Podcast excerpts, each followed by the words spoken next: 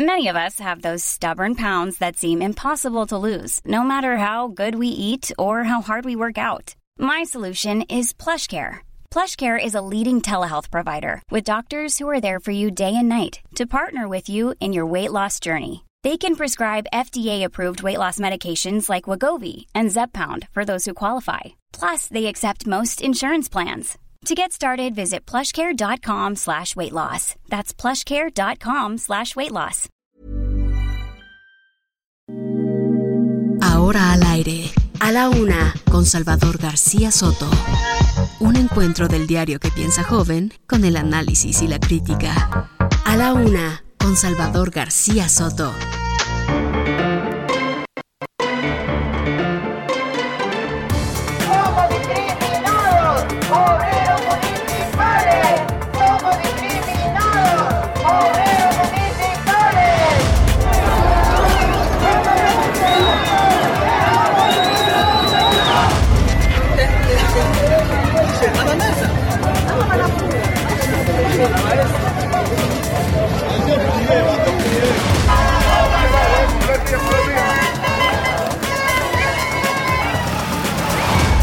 Se estima que el peso de la droga va a ser más de 1.500 kilogramos aproximadamente, por lo que estaríamos hablando por mucho del mayor aseguramiento de cocaína en la Ciudad de México.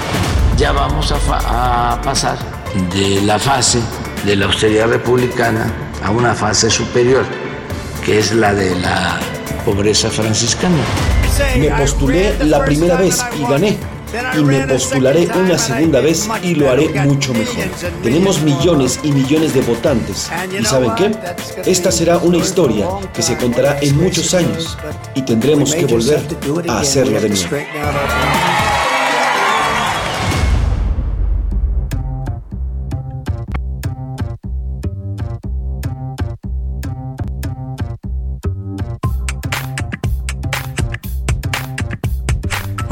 Con un minuto, una de la tarde con un minuto. Bienvenidas, bienvenidos a la una con Salvador García Soto en el Heraldo Radio. A nombre del titular de este espacio, el periodista Salvador García Soto y de todo este gran equipo que día a día formamos y hacemos y con mucho cariño y profesionalismo eh, hacemos y amamos este sistema informativo, le doy las gracias por sintonizarnos. Yo soy José Luis Sánchez Macías y le voy a informar en esta mitad de semana, miércoles 27 de julio. Ya estamos avanzando sobre esta semana y con muchísimo gusto, muchísima información por compartirles, mucho que contarles, mucho que decirles, mucho que platicarles en este, en este miércoles. Antes, antes de saludarlos y antes de comenzar y entrar en materia, eh, saludamos con muchísimo gusto. Les recuerdo que Heraldo Media Group, Heraldo Radio, es eh, de las pocas cadenas en nuestro país que abarca de costa a costa y de frontera a frontera en nuestra, en nuestra República Mexicana. Obviamente saludamos en primera instancia a nuestra estación central aquí en la Ciudad de México en el 98.5 de FM, en Monterrey, Nuevo León. También saludos hasta, hasta allá a los Regios, a también a la Perla Tapatía, a Guadalajara, Jalisco, que nos escucha a través del 100.3 de FM. Saludos a La Laguna, a Oaxaca también, a Salina Cruz, que se incorporó este mes a las, eh, radio, a las estaciones radiofónicas donde nos escuchamos. También saludos al hermoso puerto de Tampico. Saludos a Tehuantepec, a Tijuana, en la frontera norte. Saludos a Tijuana, Baja California. Y en la frontera sur, saludos a Tuxtla Gutiérrez, allá en Chiapas. Del otro lado, del otro lado del eh, Río Bravo, estamos en McAllen, allá en Texas, en Bronzeville, también en Texas. Now Media Radio San Antonio, también en el estado de la Estrella Solitaria. Y también en Now Media Radio Chicago. Saludos a todas, a todos. Gracias por sintonizarnos, por hacerlo a través de las ondas gercianas. Y como siempre le recordamos, también hay formas de escucharnos de manera digital. Heraldodemexico.com.mx, uno de los sitios más consultados a nivel nacional en cuanto a información se, se refiere. En los primeros tres puestos nos encontramos por lo menos desde hace dos años. Heraldodemexico.com.mx, ahí puede vernos, también puede escucharnos y también puede eh,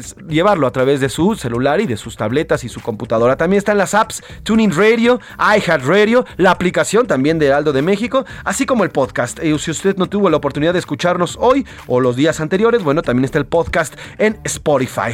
Nos encontramos aquí en la Avenida Insurgentes Sur 1271 en la colonia Extremadura Insurgentes, en la alcaldía Benito Juárez, en el prácticamente centro geográfico de esta capital. Y le agradezco de verdad que se sintonice, que se sume a esta, a esta transmisión de miércoles. Tenemos mucho por contarle, mucho que platicarle. 22 grados centígrados aquí en la capital, vamos a alcanzar los 23 grados, pero por ahí de las 6 de la tarde va a haber lluvia, así que tome sus debidas providencias. También hay lluvia en el centro y sur de la República Mexicana, por ahí de Baja California también habrá algo de lluvia, pero el calor en el norte sigue pegando y sigue pegando fuerte, sobre todo en los estados de Sonora, Chihuahua, en Nuevo León, en fin. Eh, platíquenos cómo van, cómo están viviendo esta tarde de miércoles y le voy diciendo de qué vamos a platicar hoy. Bueno, pues cuelgan batas. En estos momentos, médicos pasantes aquí en la Ciudad de México están marchando para exigir un servicio social seguro. Salieron al mediodía del Monumento a la Revolución, pretenden llegar hasta el primer cuadro capitalino, al Zócalo capitalino, con la exigencia, la exigencia al gobierno federal para que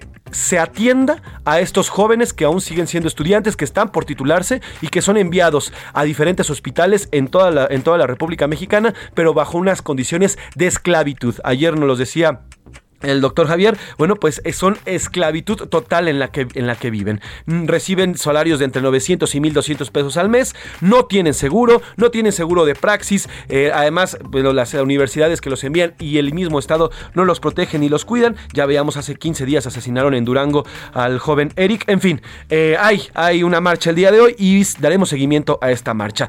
y directo al corazón, oiga, el INEGI informó de la causa, la principal causa de muertes en los mexicanos durante el 2021.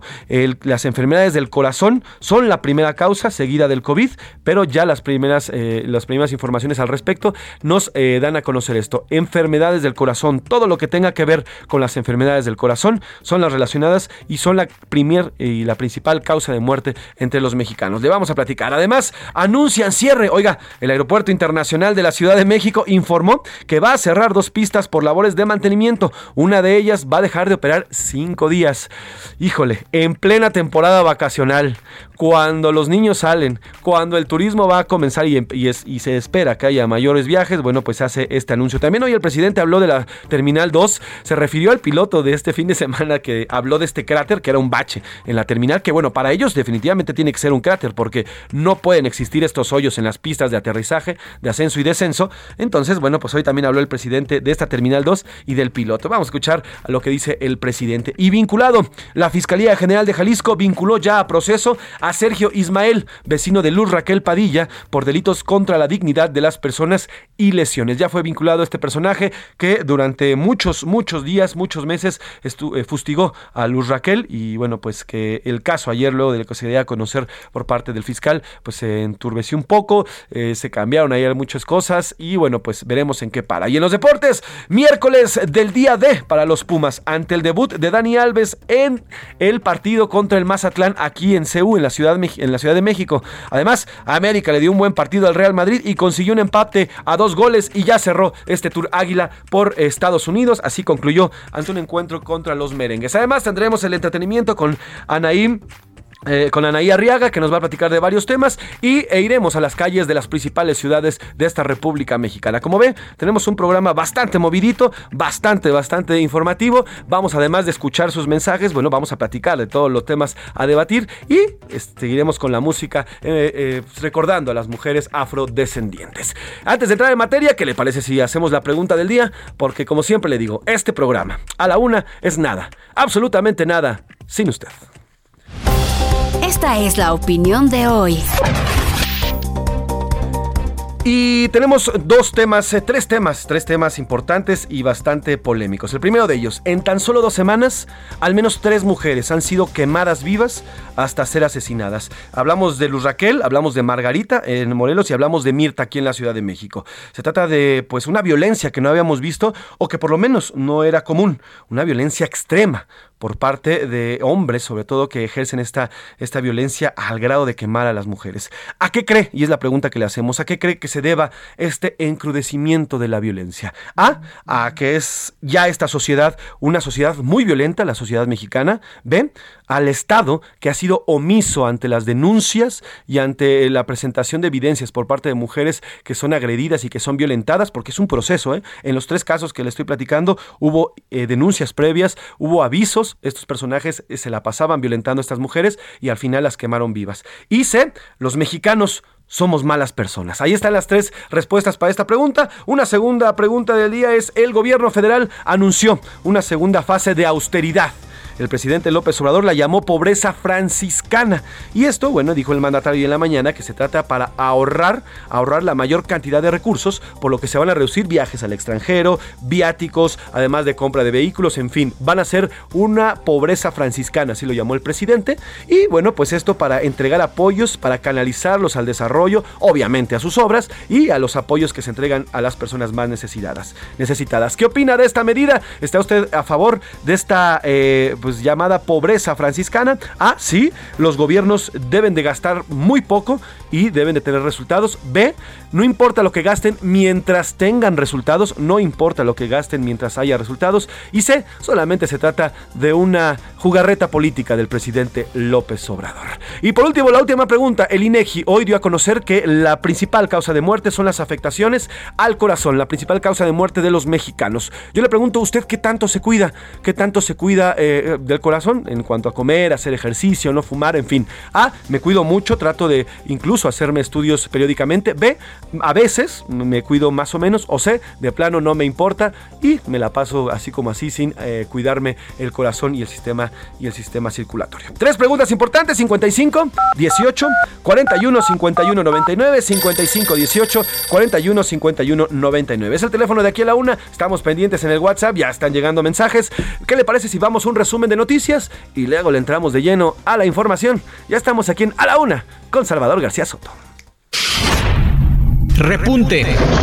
En el primer semestre del año, las exportaciones de nuestro país mostraron un avance de 18.19%. Medidas. Grupo Carso comenzará el proceso para lanzar una oferta pública de adquisición por la totalidad de las acciones de Grupo Sanborns y retirarla de la Bolsa Mexicana de Valores. Buena inversión. El gobierno de la Ciudad de México comenzó un proyecto para instalar una nueva planta de reciclaje de residuos sólidos que quedaría lista en agosto del 2023. Protestas. Unos 3.000 migrantes de Cuba, Haití, Venezuela y Centroamérica bloquearon la carretera federal 200 exigiendo que el Instituto Nacional de Migración les otorgue documentos para avanzar a la frontera norte. Adiós. La Agencia Espacial Rusa anunció que abandonará la Estación Espacial Internacional después que termine su compromiso actual a finales del 2024.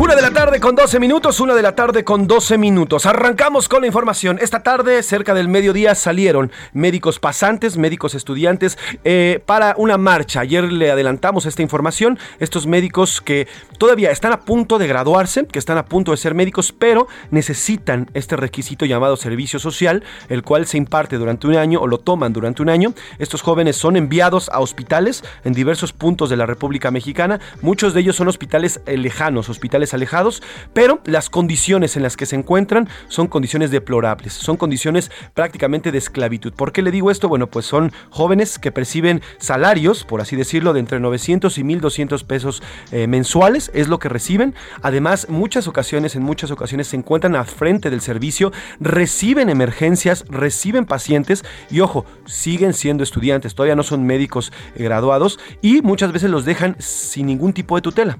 A veces también ocurre que en medio de todo esto, bueno, pues no tienen la experiencia, no tienen el expertise, todavía no tienen los conocimientos suficientes y ocurren pues malas praxis o ocurren errores, porque sí, también, también eh, pasa, y además de la falta de insumos y de herramientas dentro de los hospitales. Entonces, bueno, pues estos médicos ante esta falta, ante esta falta de ayuda, ante este abandono del Estado para estos médicos, han decidido salir hoy a las calles de la Ciudad de México. Se trata de la Asociación Mexicana de Médicos en Formación, que convocó al recorrido para exigir un servicio social seguro para los estudiantes de medicina. Salieron al mediodía del monumento de eh, la revolución hacia el Zócalo y miren, en un comunicado, eh, esta asociación señaló que también va a conmemorar a los compañeros que han muerto al, al realizar su servicio social y exigen a las autoridades sancionar a los responsables, además de eh, la reparación del daño. Recordábamos este médico, este joven médico, un Eric, Eric fue asesinado mientras estaba eh, atendiendo, atendiendo a una persona, bueno, pues eh, Eric Andrade, él fue asesinado en Durango, fue asesinado, dije en Sonora, perdón, Durango, fue asesinado hace una semana en Durango. El pasante, bueno, pues estaba atendiendo a una persona, una persona herida de bala, llegó otro, otro personaje y le disparó este joven murió y bueno, a raíz de eso y a raíz de estas protestas se han generado, se han generado eh, en cuanto al tema de estas manifestaciones. Estos jóvenes médicos, estos jóvenes han salido a las calles, se han eh, protestado y bueno, ahorita se encuentran en las calles de la Ciudad de México. En unos minutos iremos hasta allá, hasta eh, las calles de la Ciudad de México para conocer la situación de esta, de esta marcha. Por lo pronto, el presidente López Obrador, y miren todo en medio de todo esto, lejos de atender estas necesidades, lejos de atender estos llamados que hacen desde jóvenes. ¿eh? No estamos hablando ya de médicos que están en los hospitales, en las clínicas de, la, República Mexicana, los cuales sufren también por la falta de insumos. No, hablamos desde jóvenes, ya existe la problemática en el sector salud. El presidente López Obrador ha decidido, en lugar de invertirle a, este, a los chavos, a invertirle a la educación médica, que tanto se queja y que supuestamente los gobiernos anteriores solamente provocaron el déficit de especialistas, bueno, pues ya tendría que estar metiéndole lana ya tendría que estar invirtiendo en el sistema médico, pero no, el presidente decide traer a los médicos cubanos y hoy el presidente habló sobre eso y dice y asegura que estos médicos cubanos van a ganar lo mismo que los médicos mexicanos van a ganar lo mismo que ganan los médicos mexicanos y van a tener la protección que tienen los mexicanos, que tenemos los mexicanos. A todos tenemos que protegerlos, sean mexicanos o sean extranjeros.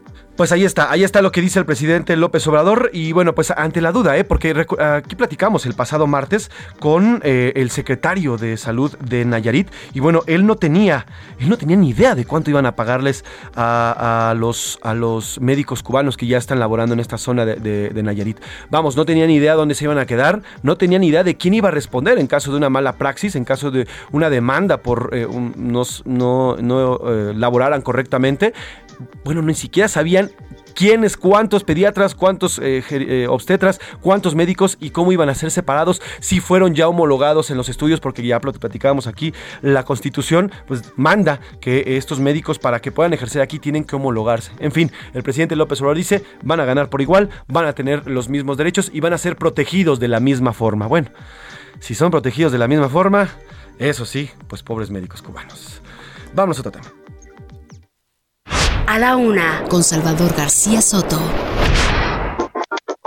Y siguiendo con los temas de salud, ya le contaba, eh, de forma preliminar, el Instituto Nacional de eh, Estadística, Geografía, e Información, Informática dio a conocer que las enfermedades del corazón son la principal causa de muerte en nuestro país. Esto durante el 2021. Superaron a los fallecimientos por COVID-19. Recordemos que en el 2020 la principal causa de muerte por los mexicanos fue el COVID-19. Esto, bueno, pues porque se vivieron los peores días en el 2020 de la pandemia, los peores días donde los hospitales estaban saturados y hoy el INEGI informa que son las enfermedades del corazón las que eh, eh, son eh, la principal forma de muerte de los mexicanos. El estudio apunta a que se contabilizaron 1.117.167 defunciones en 2021. 1.117.167 mexicanos fallecieron el año pasado.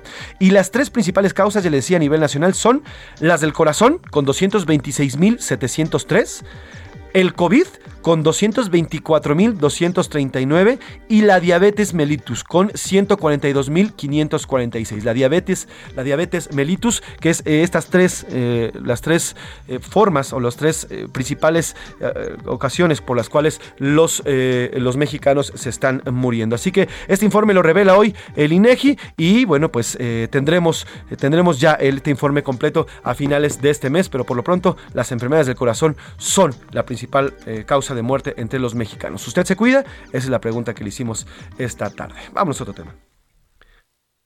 A la una, con Salvador García Soto.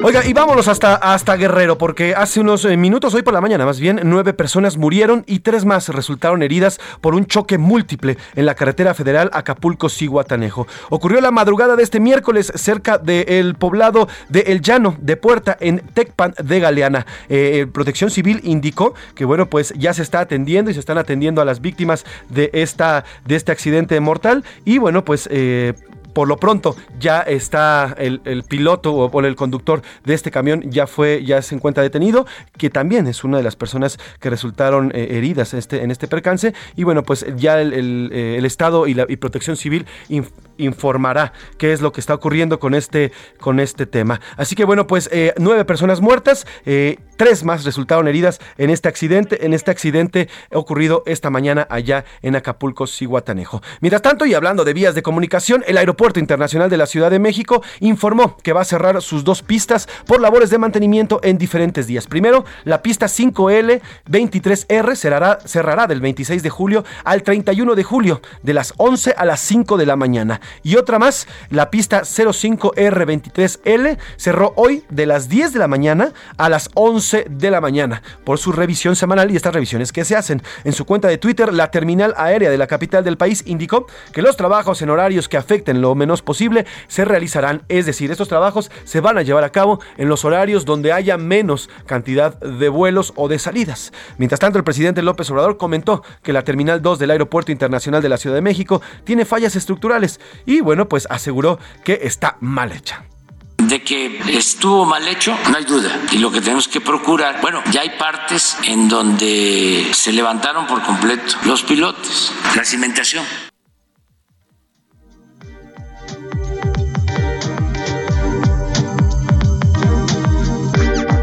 Pues ahí está, así aseguró el presidente. Y además, bueno, pues eh, hablando de este tema de la la, de la, de la terminal 2 del Aeropuerto Internacional de la Ciudad de México, también aseguró que, bueno, pues iba a haber una revisión, una revisión total de las pistas, una revisión además del edificio, del edificio de esta terminal 2, eh, de la terminal 2 que iba a hacer eh, a través de un grupo. Y bueno, pues así también lo dio a conocer el presidente. Y dice que a finales de esta semana o la próxima va a dar, van a informar sobre los resultados de este estudio.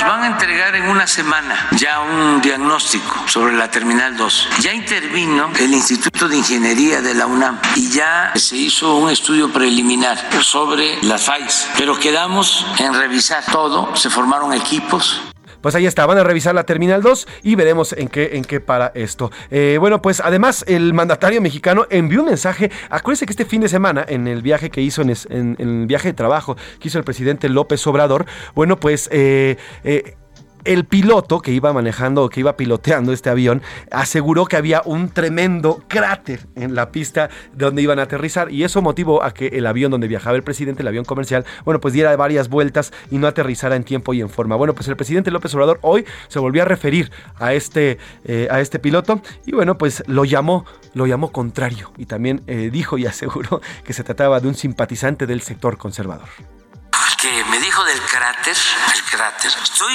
casi seguro, pero más lo respeto, estoy seguro de que es simpatizante del conservadurismo. Pues ahí está, ahí está cómo se refirió nuevamente. Y bueno, pues eh, ahí está el tema de la terminal número 2. Ahora sí, vamos a ir a las calles de la Ciudad de México con los médicos pasantes, los médicos pasantes que están llevando a cabo esta marcha. Vámonos con Javier Ruiz, reportero de Heraldo Radio, Heraldo Media Group. Eh, Javier, cuéntanos cómo va esta marcha. Javier. No, tengo nota hoy, no voy Parece tiene un problema, no nos escucha. Vamos a revisar la línea para que nos escuche correctamente. Pero bueno, pues eh, esta marcha que continúa ya están por llegar al Zócalo, o ya están llegando al Zócalo estos jóvenes médicos. Eh, y este, y bueno, vamos a ir ahora sí con Javier, con Javier Ruiz, que se encuentra dándole seguimiento a esta marcha. Y que además, bueno, pues estos médicos, estos jóvenes médicos que se suman a las protestas del sector salud en nuestro país. Javier Ruiz, cuéntanos cómo va esta marcha. Hola, José Luis, ¿qué tal? Saludo con gusto, excelente. Es una manifestación que salió del Monumento a la Revolución y pretenden llegar al Zócalo de la ciudad. Son aproximadamente 80 médicos pasantes de todo el país quienes están exigiendo principalmente mayor seguridad, por supuesto mejoras laborales, dentro de ellas pues tener donde dormir, qué comer y por supuesto dónde asearse. Hay muchos de ellos que son mandados a zonas rurales donde ni siquiera pues tienen los necesarios, mucho menos medicamentos, y es por ello que van a entregar un pliego petitorio justamente a las autoridades federales. Aunado a ello también mencionan que están exigiendo por justicia por Eric Andrade, y no solo por él, sino por todos los médicos que desafortunadamente han sido asesinados en todo el país. En estos momentos la marcha ya se encuentra sobre la avenida Juárez, justamente frente al Palacio de Bellas Artes y continuará sobre el eje central, la calle 5 de Mayo, hasta llegar al Zócalo de la ciudad. De momento todavía abierto el eje central y ya el paseo de la reforma, únicamente evitar la avenida Juárez. De momento, José Luis, el reporte que tenemos. Eh, estaremos, eh, estaremos pendientes de cómo fluye, fluya esta marcha, Javier, y hacemos contacto contigo un poquito más adelante. Gracias, Javier. Buena tarde. Bueno, pues ahí está el reporte de estos jóvenes en médico. Nos vamos con canción, nos vamos con música. Recuerde, esta semana recordamos y conmemoramos a las mujeres afrodescendientes. Ella es Diana Ross, The Boss, esta canción del álbum The Boss en 1979. Súbele, mi Alex.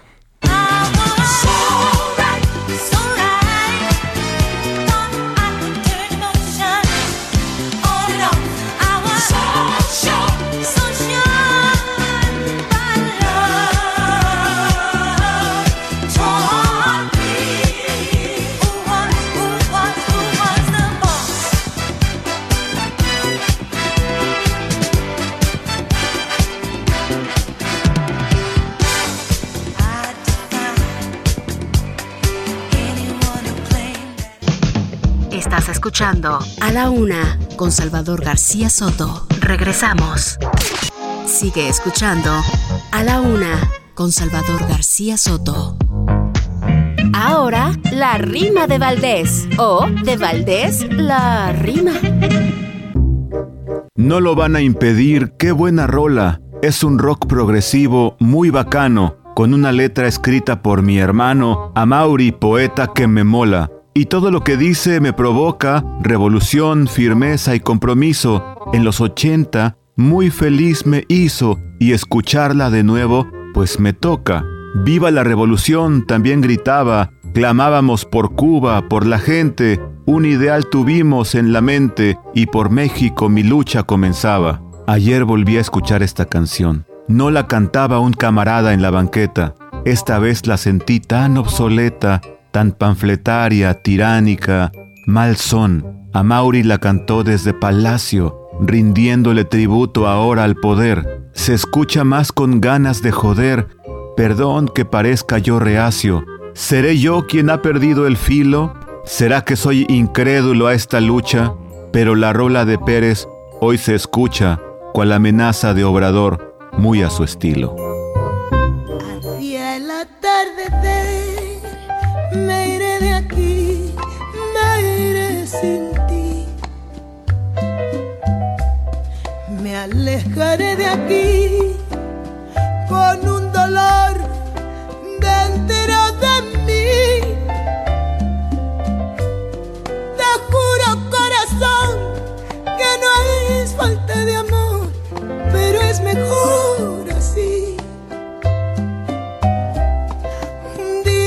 comprenderás que lo hice por tu bien, que todo fue por ti. La barca en que miré lleva una cruz de olvido, lleva una cruz de amor y en esa cruz sin ti yo moriré de hastío.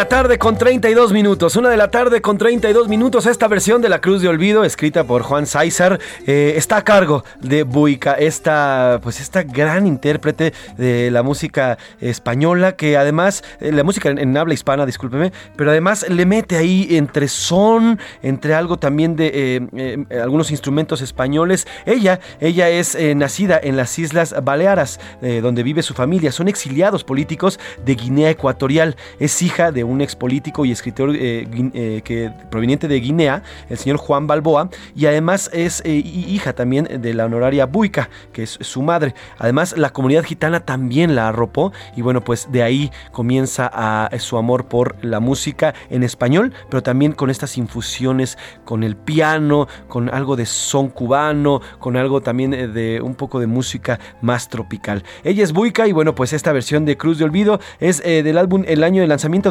2009, el álbum El último trago, en esta eh, colaboración con Chucho Valdés, con Jesús Valdés, el gran pianista, y bueno, pues el artista es Concha Buica. Súbele mi Alex a la Cruz de Olvido.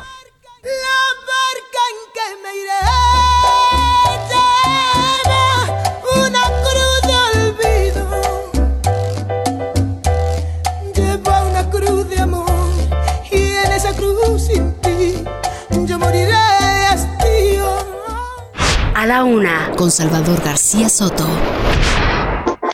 Una de la tarde con 34 minutos, una de la tarde con, con 34 minutos. Eh, de último momento, antes de irnos a Jalisco, ya tenemos a Mayeli Mariscal en la línea, pero antes, el de último momento le informo, con la inflación en su nivel más alto en cuatro décadas, el mercado laboral fuerte y los consumidores gastando, la Reserva Federal, la Reserva en Estados Unidos, la Fed, como se conoce ah, en, inglés, eh, al concluir su más reciente reunión de políticas este miércoles, decidió aumentar en 75 puntos bases, 75 puntos por porcentuales su tasa referente a corto plazo, elevándola a entre 2.25 y 2.50%. Esta es la cuarta alza de la Fed desde marzo y la segunda consecutiva. Esto, bueno, pues va a repercutir definitivamente en nuestro país. Así como lo hace la Fed en Estados Unidos, seguramente en los próximos días veremos a Banjico anunciando un aumento también en las tasas de interés. Esto para contener la inflación que en julio, en la primera quincena de julio, llegó ya a 8.16%. Así que bueno, pues la Fed anuncia este aumento en la tasa,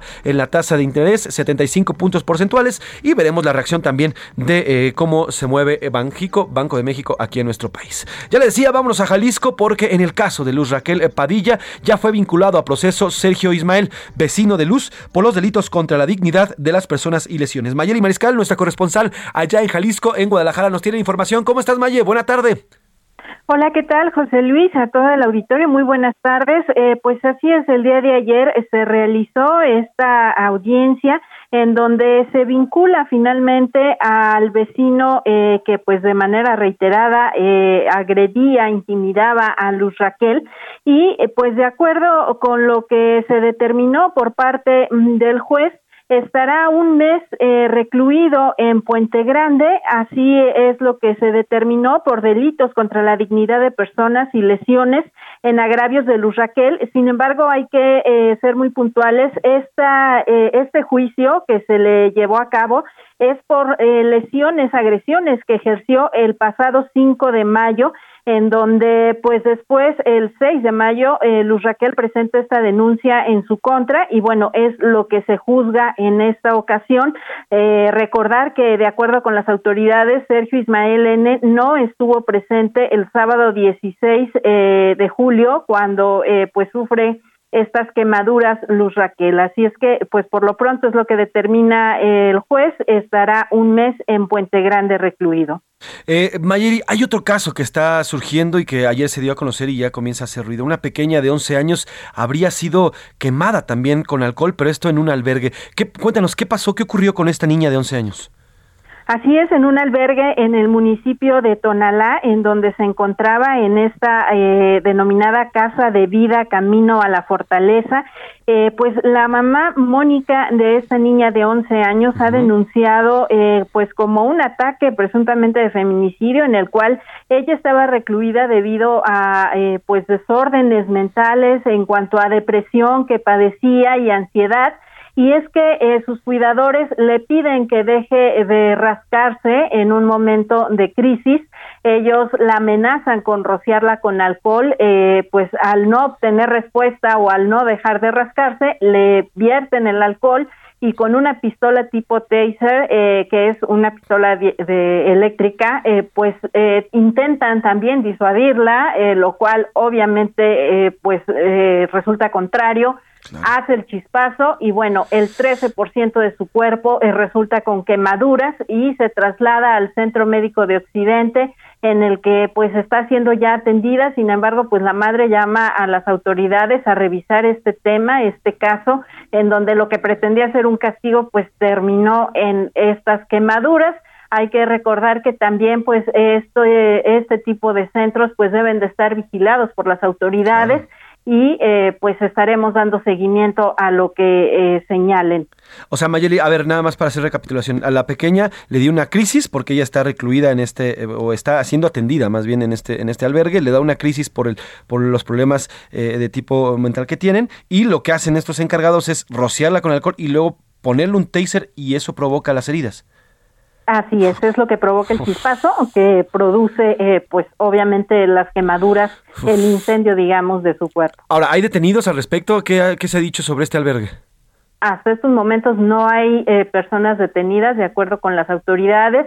Eh, por parte del municipio dicen que no tienen conocimiento, no hubo un reporte como tal, eh, pues a las líneas de, del 911 y bueno, ya se investiga también la operación si es que contaba con estos licencias municipales y la autorización también eh, por parte de las autoridades sanitarias. Bueno, pues estaremos pendientes, Mayeli. Por favor, cualquier información que surja, tanto este caso como el de Luz Raquel, hacemos contacto contigo hasta Guadalajara. ¿Te parece? Claro que sí, seguimos atendiendo. Mayeli Mariscal, corresponsal allá en Jalisco. Y ahora nos vamos a Morelos con Guadalupe Flores, corresponsal en esta entidad de Heraldo Media Group, sobre el caso, el caso de Margarita Ceseña, a quien también fue quemada viva, ella con gasolina, eh, luego de una disputa, al parecer, por una casa, o eso al menos lo que ha, lo que ha trascendido. Eh, se trata de María de la Cruz, Natalie, Leobardo y Primitivo, quienes han sido acusados de esta agresión que le costó la vida a Margarita Ceseña. Guadalupe Flores, cuéntanos en qué va el caso y cuáles son los avances en la investigación. Buenas tardes.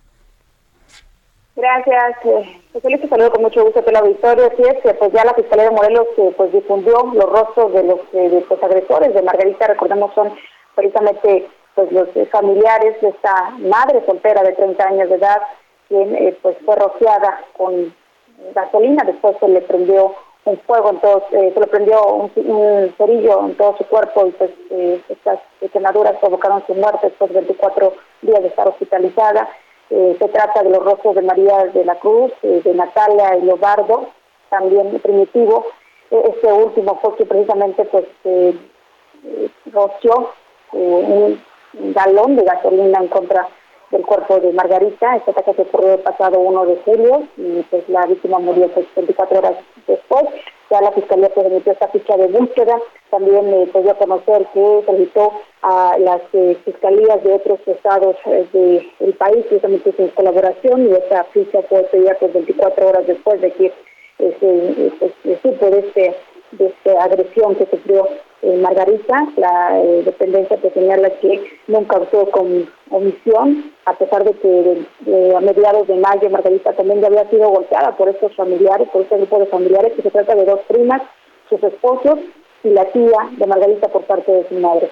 Eh, a pesar de que ella había ido a la Fiscalía de la Región Oriente a denunciar que había sido agredida, que incluso le habían cortado el cabello y que había recibido unos golpes, la Fiscalía General del Estado específico de la región oriente, pues dijo que las lesiones eran pues, menores y no se levantó la denuncia.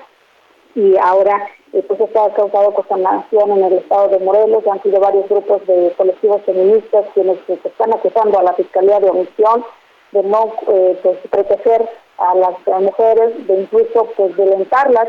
Y esto ha generado una serie de pues, eh, y movilizaciones de los eh, grupos feministas y sin embargo la fiscalía pues asegura que está en la investigación eh, del caso y que eh, pues habrá habrá justicia para eh, pues Margarita sobre todo bueno para su madre Andrea quien no pide pues el castigo para estos familiares que provocaron la muerte de su hija pues ojalá así sea Ojalá así sea Guadalupe y veremos en qué paran estas investigaciones. Por lo pronto no se tiene ni idea de dónde están estas tres personas, ¿verdad? No se tiene, no se tiene la información, solamente por eso la Fiscalía pues emite esta ficha de búsqueda. Perfecto, pues Guadalupe Flores, gracias por el reporte y hacemos contacto hasta Morelos, cualquier información que surja desde allá. Buena tarde. Buenas tardes para todos. Buenas tardes, Guadalupe Flores en Morelos. Y ahora nos vamos a Guanajuato, porque en Silao eh, fue denunciado un presunto maestro, y lo entrecomillo, porque este, pues este criminal habría, habría abusado sexualmente de al menos seis alumnas en un kinder habría abusado sexualmente de seis alumnas en un kinder. Vamos con eh, mi compañera Gabriela Montejano, corresponsal allá en, en, Guanajuato, que nos cuenta esta historia, otra más de violencia de género, ahora contra menores de edad. Cuéntanos, Gabriela, buenas tardes. Hola, ¿qué tal? Muy buenas tardes. Así es, hasta hoy suman al menos seis los casos que se conocen de niñas que fueron víctimas de abuso sexual a manos de un becario que sin tener experiencia como educador quedó a cargo del cuidado del grupo de infantes en el preescolar José Joaquín Fernández de Lizarde. Está ubicado en un pequeño poblado de 250 habitantes entre las comunidades de San Diego, El Grande y Los Álamos. Esto, como tú ya lo referías, en el municipio de Silao.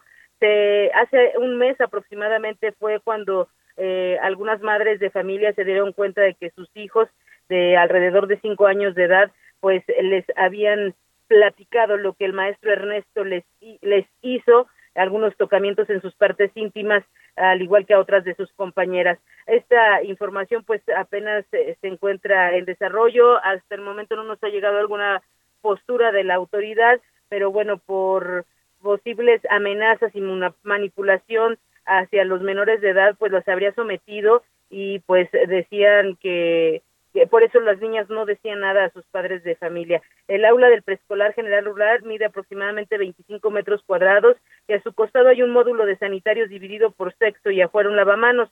El aula se observa por un enmayado desde el camino asfaltado que lleva a San Diego. Es poco visible desde las viviendas aledañas. Y bueno, los casos de las niñas abusadas hasta el momento, pues eh, la familia tiene mucho miedo, las familias no quieren hablar mucho al respecto, pero ya es un caso que se ha confirmado y que se ha hecho público. Este es mi reporte desde el estado de Guanajuato. El cual te agradezco, Gabriela. Por favor, eh, cualquier eh, avance en las investigaciones, te pido que hagamos contacto para que nos platiques. Buena tarde, Gabriela Montejano, ahí en Guanajuato.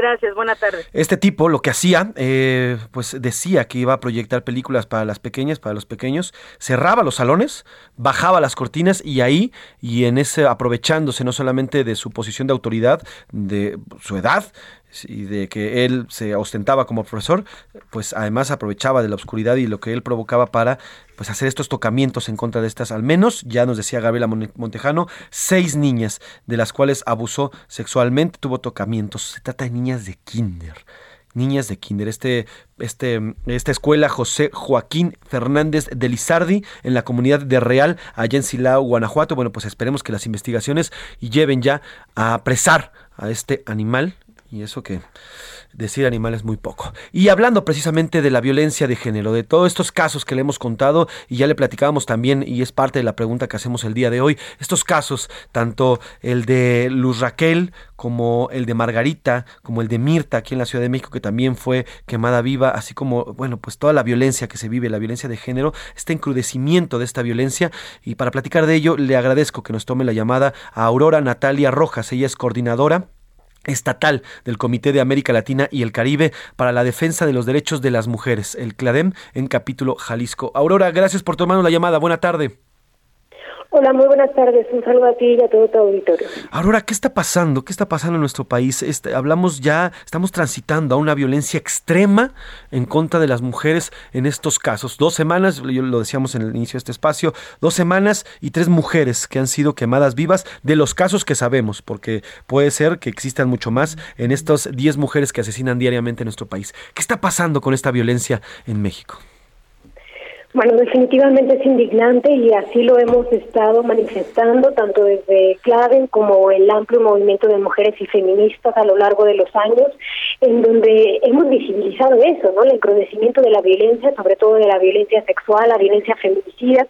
Sin embargo, pues las autoridades, tanto del Estado de Jalisco como a nivel nacional han sido omisas ante sus obligaciones internacionales en materia de derechos humanos, sobre todo para garantizar el derecho humano de las mujeres a vivir vidas libres de violencia. Hay que recordar que el Estado en sus tres niveles de gobierno tiene la obligación de prevenir, atender, sancionar y erradicar la violencia contra las mujeres en todas sus modalidades. Sin embargo, vemos instituciones opacas, omisas, con falta de voluntad política para realmente implementar estas obligaciones de manera cabal, eh, falta de sensibilización, falta de capacitación, de presupuestación adecuada.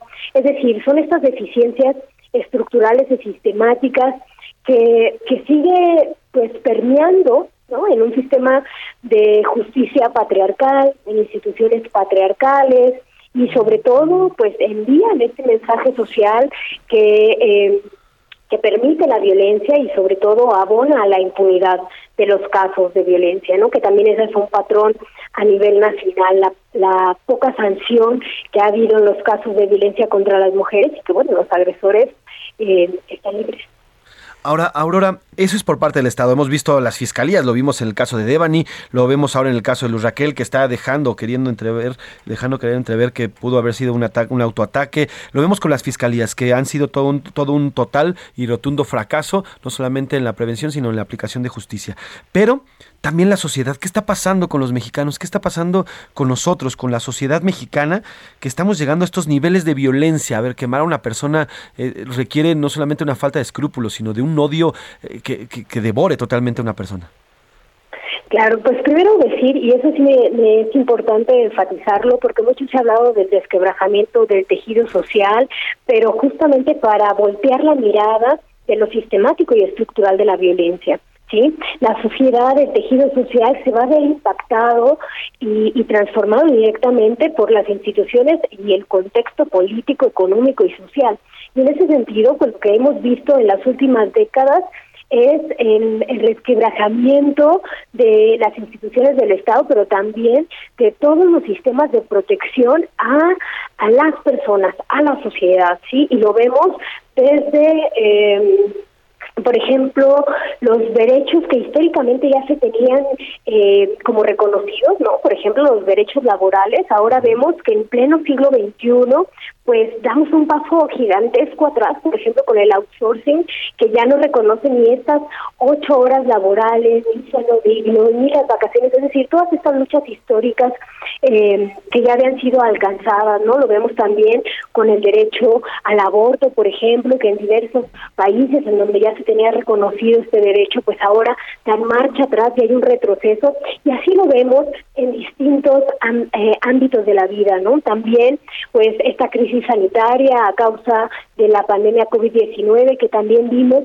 que puso una doble carga de trabajo a las mujeres no, no una doble, una triple carga de trabajo a las mujeres que ya realizaban ese trabajo pagado, pero también todo el trabajo de cuidados y reproducción no, que muchas veces eh, no se ni siquiera se considera como trabajo, pero que representa una triple carga.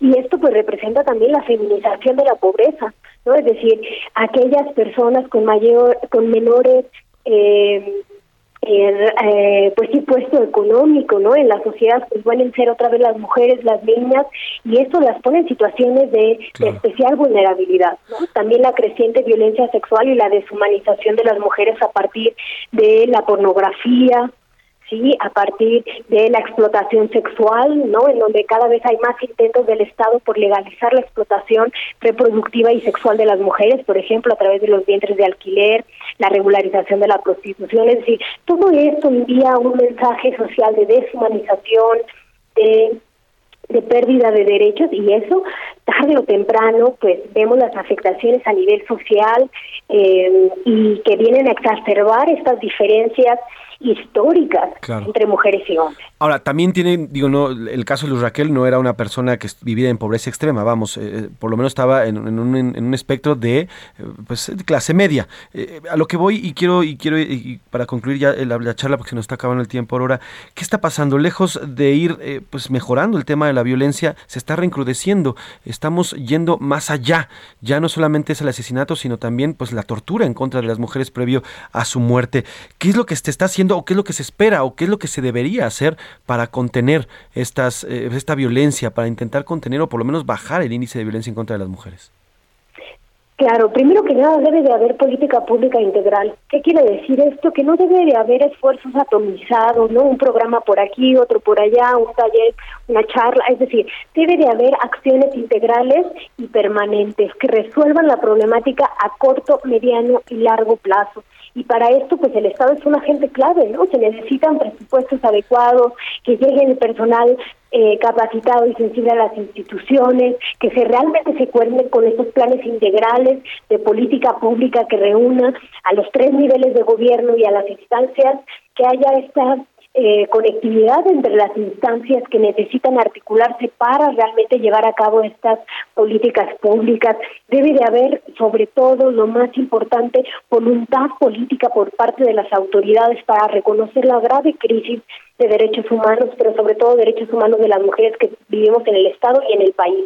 ¿no? Sin embargo, pues vemos a autoridades omisas ¿no? en los tres niveles de gobierno, ya tenemos al Ejecutivo Andrés Manuel, como aquí el Ejecutivo a nivel local, Enrique Alfaro, que de una u otra manera desestima la violencia contra las mujeres y que se han negado a reconocerla eh, como una grave crisis y por lo tanto eso también se ve afectado en la creación de política pública. Debe haber una responsabilidad estatal que reconozca pues la amplitud de sus obligaciones, que ya también estas están contenidas en el artículo primero constitucional, entonces pues exigir eh, su cabal cumplimiento, ¿no? Y seguir exigentes y críticas ante el accionar estatal.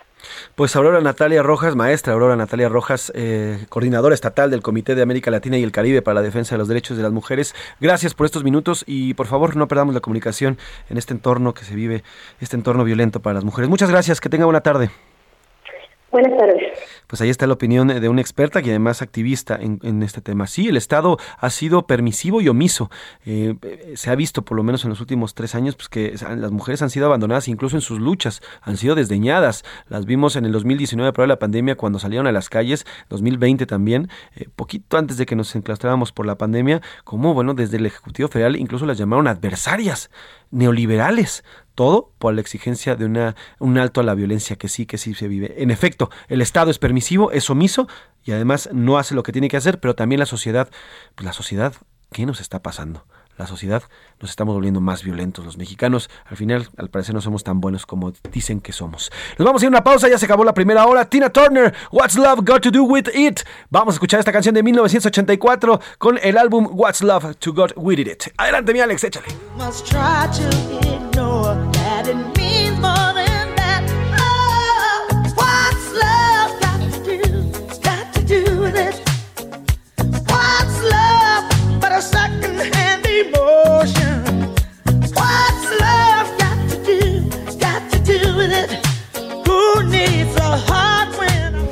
Heraldo Radio, con la H que sí suena y ahora también se escucha. Ya estamos de vuelta con A la Una, con Salvador García Soto.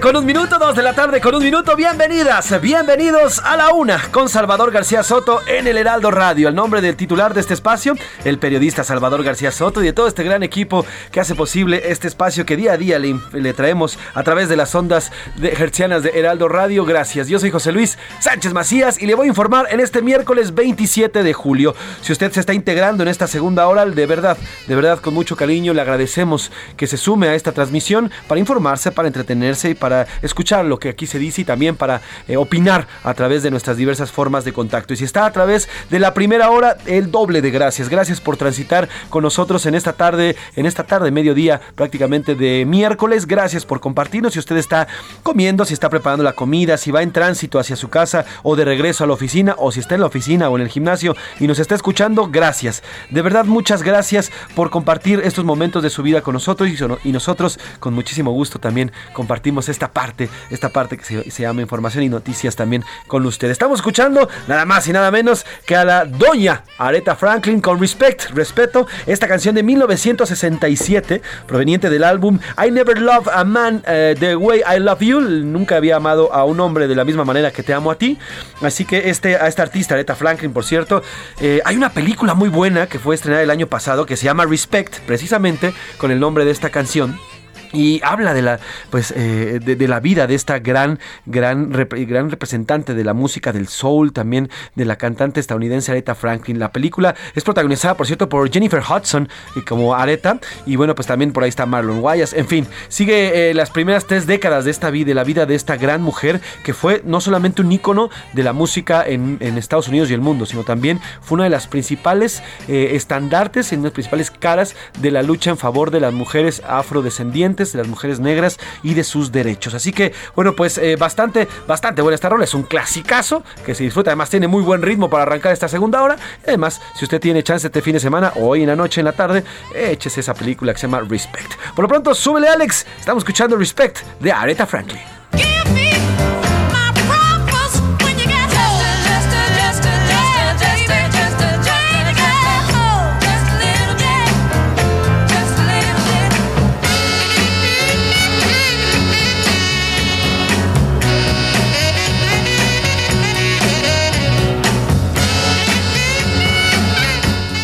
Qué buen ritmo, muy buen ritmo para arrancar esta segunda hora, para echarle ánimos y todo y muchísimo gusto a esta segunda parte de A la Una. Tenemos más información por compartir. Vamos a platicar eh, de los apagones que ocurrieron en Baja California Sur, al menos dos apagones que afectaron la operación de semáforos, cajeros automáticos y cientos de hogares en esta parte de nuestro país. Otro apagón más de la Comisión Federal de Electricidad también ocurrió allá en eh, Baja California Sur. Además, ocurrió una fuga de hidrocarburos en el río Mezcalapa a su paso por el municipio de Huamanguillo, Tabasco allá en Huimanguillo, Tabasco. Trataron de contener la contaminación en colaboración con Pemex. Bueno, pues parte de estos, este, de este derramamiento de, hidrocarburo y bueno, los que más son afectados, además de la población que se provee de agua a través de estas, de estas vertientes de agua, pues también son el ecosistema y los animales. Además, bueno, pues platicaremos de más temas, iremos a la marcha que continúa todavía aquí en la Ciudad de México para médicos y jóvenes. Eh, hay una explosión también en Puebla, hay un muerto y ocho personas lesionadas, iremos a Puebla también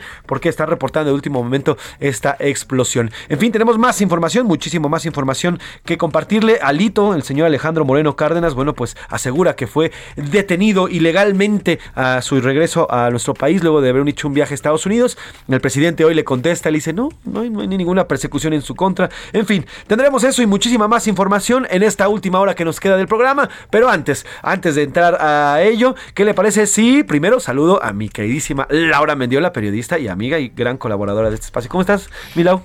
Muy contenta, sí, muy contenta de saludarlos a todos ustedes, a todos los que nos escuchan, la hora de la comidita. rico, sí. Aquí en la Ciudad de México con un eh, ambiente cálido, pero rico, pero o sea, no es un calor sofocante. La verdad es que este ya estamos a la mitad de semana. Me sabe bien estar aquí con ustedes cada cada tarde para leerles todas las llamadas y todos los mensajes de verdad bonitos. Ahorita les eché una revisadita ah, rápido algunos, la verdad les agradezco muchísimo, aunque no todos los podamos leer tengan por seguro que estamos pendientes de todos sus comentarios, de todas sus observaciones y aquí hacemos un este back para, para, para hacerles retroalimentación lo más que se pueda. Eso, pues mucho, muy, muy briosa viene Lau y muy, con su sonrisa. Ahí la está viendo, si usted está en eh, heraldodemexico.com.mx, la está viendo y para que la conozca y la vea bien. Laura Mendiola, que además tiene una gran voz. Tenemos tres preguntas importantes. Una, bueno, pues eh, esto de las mujeres, la violencia que platicábamos, si es este encrudecimiento en contra de las mujeres, en contra de la eh,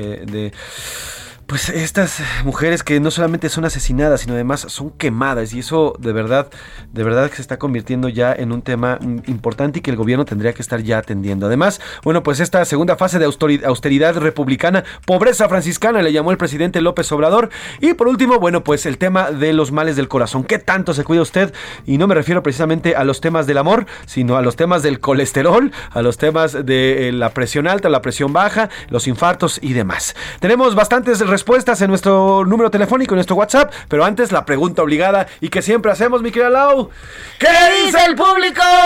¿Qué dice mi Lau? ¿Qué dice el público en WhatsApp? Comenzamos con una retroalimentación que nos dice que, ¿qué haríamos nosotros si respecto a los médicos en comunidades apartadas? Entiendo que pues están en lugares inseguros pero todos los que estamos también en la ciudad, en la ciudad, en la Ciudad de México, somos también pues víctimas de la inseguridad. Claro. Pero ¿qué va a pasar con las personas que de verdad necesitan atención médica en esas comunidades rurales? O sea, ¿cuál sería la propuesta si no es mandar a este tipo de médicos? ¿Cómo hacerle? Ese es el tema. A ver, aquí y la pregunta está hecha. A ver, se van a gastar eh, millones de dólares en traer médicos cubanos. Esos, esos millones de dólares podrían invertirse directamente en estas comunidades. La, Secretaría de Salud de cada estado debería de localizar. A ver, están en tal, tal, tal, tal comunidad. Eh, falta esto, esto, esto y esto. Ok, ahora a partir de ello vamos a invertirles que tengan los insumos, que tengan las herramientas necesarias para hacer clínicas de primera atención y eh, porque no todas pueden atender las emergencias de tercer grado. Y bueno pues enviar a estos jóvenes bien cuidados con salarios remunerados que no sufran que no vivan jornadas de 24/7 que puedan dormir.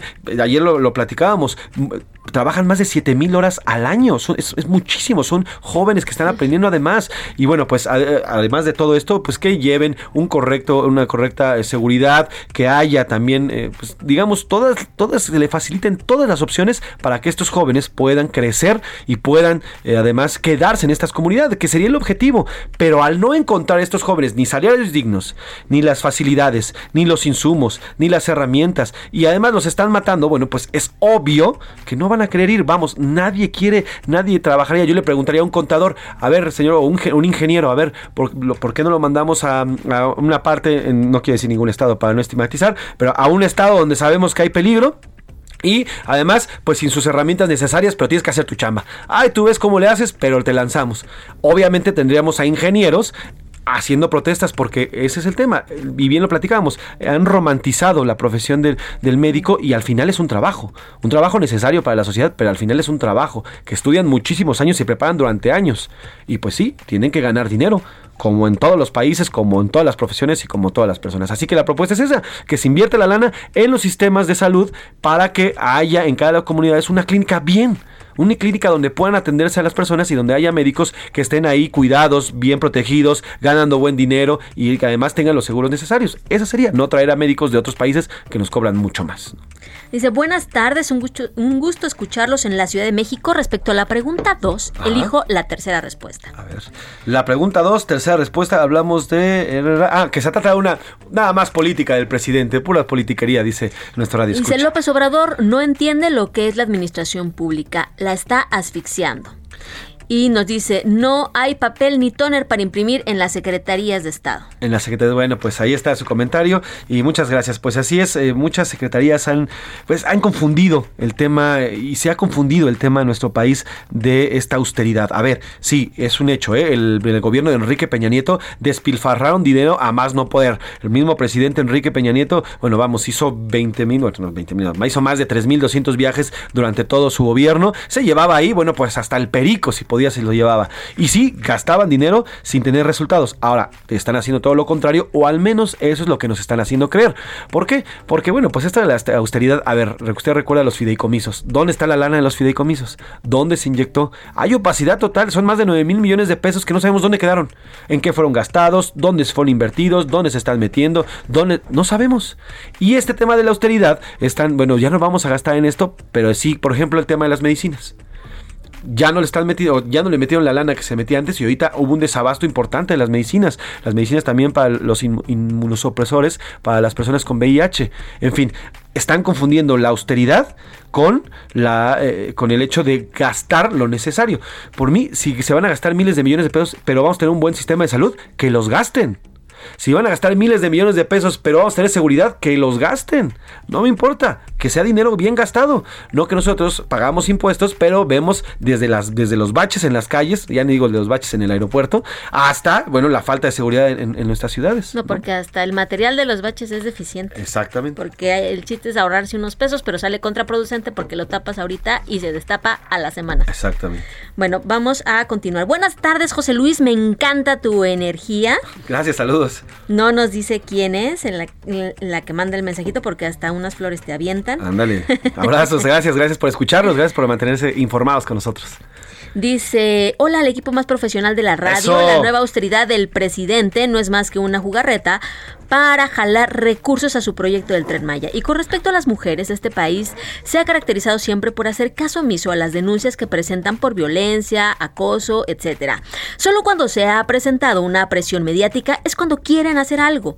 Hace falta más leyes, más estrictas que castiguen a quienes las agreden y acciones más firmes, inmediatas, para impedir a tiempo cualquier tragedia. Esta administración y todas las pasadas les eh, y todas las pasadas dice hay mucho a la mujer en materia de seguridad y justicia así medio creo que hay pedazos ahí. De su servidor Víctor Gil Hernández. Saludos Víctor, gran comentario el que nos haces. Y sí en efecto, a ver el, el común denominador en estos casos que platicábamos el de Luz Ranquel, el de Margarita y el de Maritza, bueno pues en los tres hubo denuncias previas el, gobernador Enrique Alfaro decía que es una descomposición del tejido social. Sí, eso, de eso no hay duda. Somos más violentos. Lo vemos en la calle. Ya, al tiro por viaje hay alguien con una pistola y por un evento vial ya quiere balasearse. En fin. Pero también es un hecho que el Estado no está, no está proveyendo de eso, que es lo esencial. Darnos seguridad. Y eso, ante, cuando un delincuente o alguien que se le hace fácil agredir a otra persona ve que el Estado es omiso, que no se mete, que por más que denuncien no hace nada, pues obviamente es manga, manga ancha para que este, esta persona o este personaje pueda agredir a las personas. Entonces sí, definitivamente es una responsabilidad primero del gobierno que debería estar procurando la justicia y evitando estas acciones y luego pues de la sociedad que ante la omisión pues tiene, como dicen por ahí, cuando el gato eh, se va de se va de fiesta, cuando el gato se va de vacaciones, los ratones hacen fiesta. Saludos, soy Heriberto. Los actos de, eh, violentos de quemar mujeres no se dan de la noche a la mañana. Es evidente que el gobierno no ha hecho su trabajo para prevenirlo cuando hay llamados de auxilio.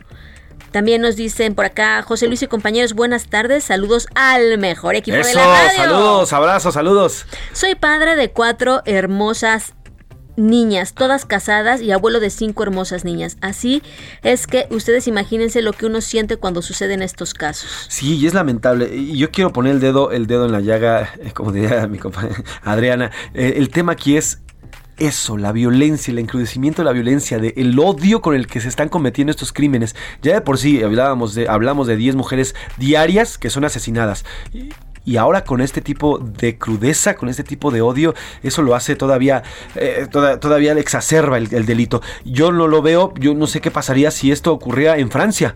Uf, habría un mega movimiento, o si ocurriera en Dinamarca, o si ocurriera en Hungría, o si ocurriera en Estados Unidos, en Canadá, bueno, ni les quiero decir el movimiento que se arma al enterarse de estos casos, ¿eh? Nos dice buenas tardes al equipo de A la Una. Nos manda saludos Miguel Ramírez. Y también por acá dice.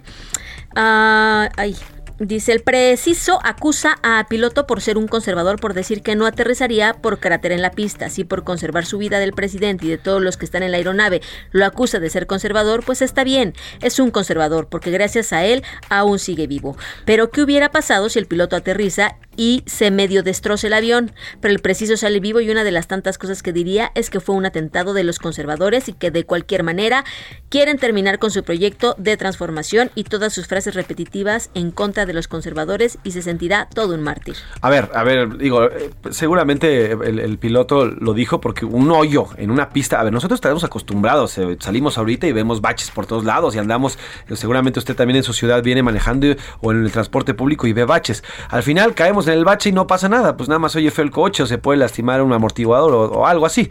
Pero si un avión al aterrizar cae en uno de estos baches, definitivamente puede causar una, un accidente mortal. Y sí, para estos pilotos pues, que no están acostumbrados, o yo no, o al menos yo no conozco a algún piloto que esté acostumbrado a ver baches en las pistas de aterrizaje, de ascenso y descenso, pues claro que son cráteres y del tamaño que se veía, a lo mejor es un bache para un coche, pero sí, pero puede ser mortal, como bien lo dice nuestro radio escucha, puede ser mortal para quienes viajan y que y que no lo vieran y cayeran, bueno, pues hubiera provocado tremendo, tremendo relajo.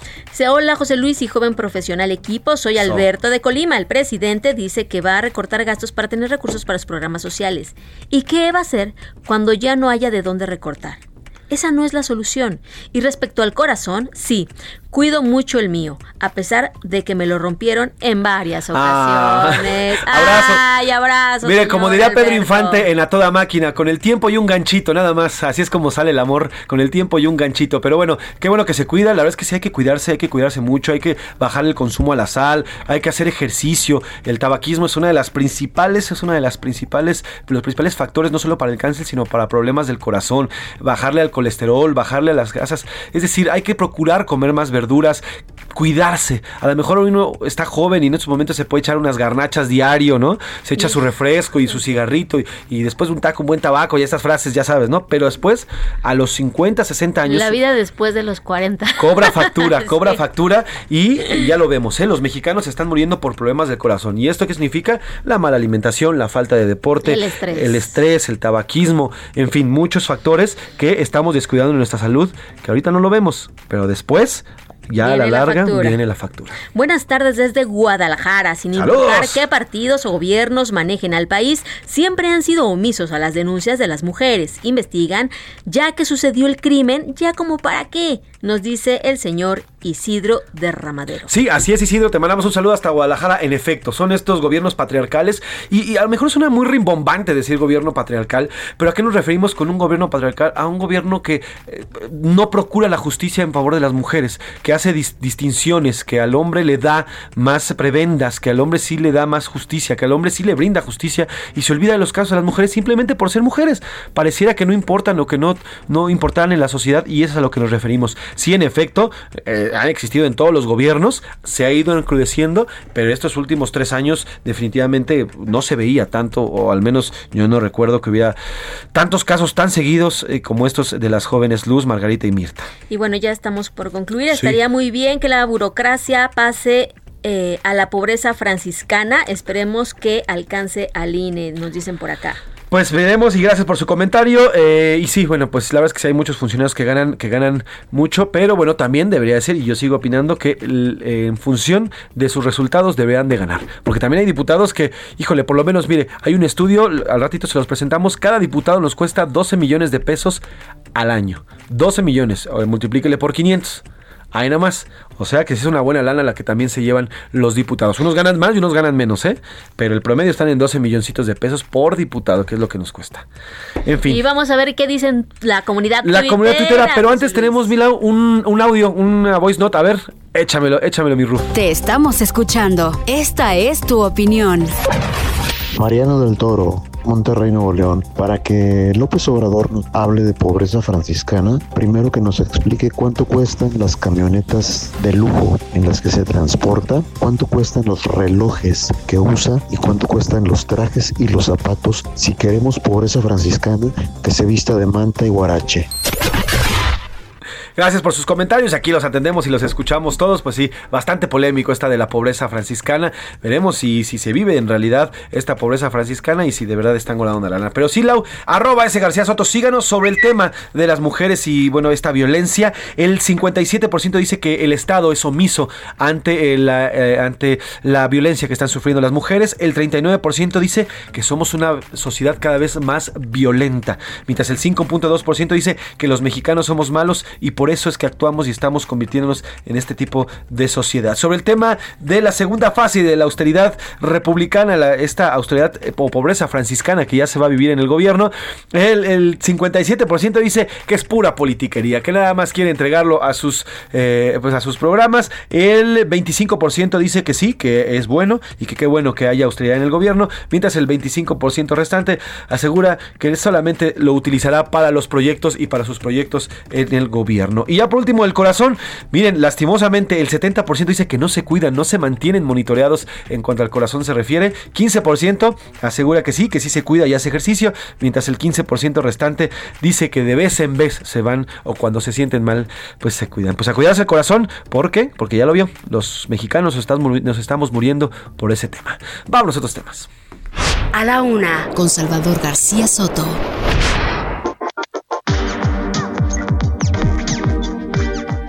Uh, 2 de la tarde con 21 minutos, 2 de la tarde con 21 minutos. Oiga, en Baja California Sur se registraron apagones eh, en varios, eh, varios municipios de este estado. Vámonos directamente con nuestra corresponsal allá en, este, en esta entidad.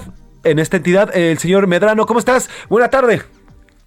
¿Qué tal José Luis? ¿Cómo estás? Te saludo desde La Paz, Baja California Sur para comentarte que han sido las peores 24 horas de este verano 2022. Y es que ante la crisis que tenemos ahorita por el agua potable, la distribución de esta, se suma la crisis de los apagones en los domicilios de Baja California Sur, en las casas, donde la temperatura aumenta hasta los 41, 42 grados. Además, el caos en los semáforos por una falta de energía, el caos en los cajeros bueno, en fin, estos 24 eh, horas, como te comento, han sido las más terribles de este verano. Y es que apenas empieza esto, porque la capacidad instalada de Comisión Federal de Electricidad de mil megawatts, pues apenas llega hasta los 540, que es cuando se empieza a botar la energía en todas las colonias. Bueno, en este caso fueron 16 colonias de la capital del estado las que intermitentemente tuvieron energía eléctrica el día de ayer.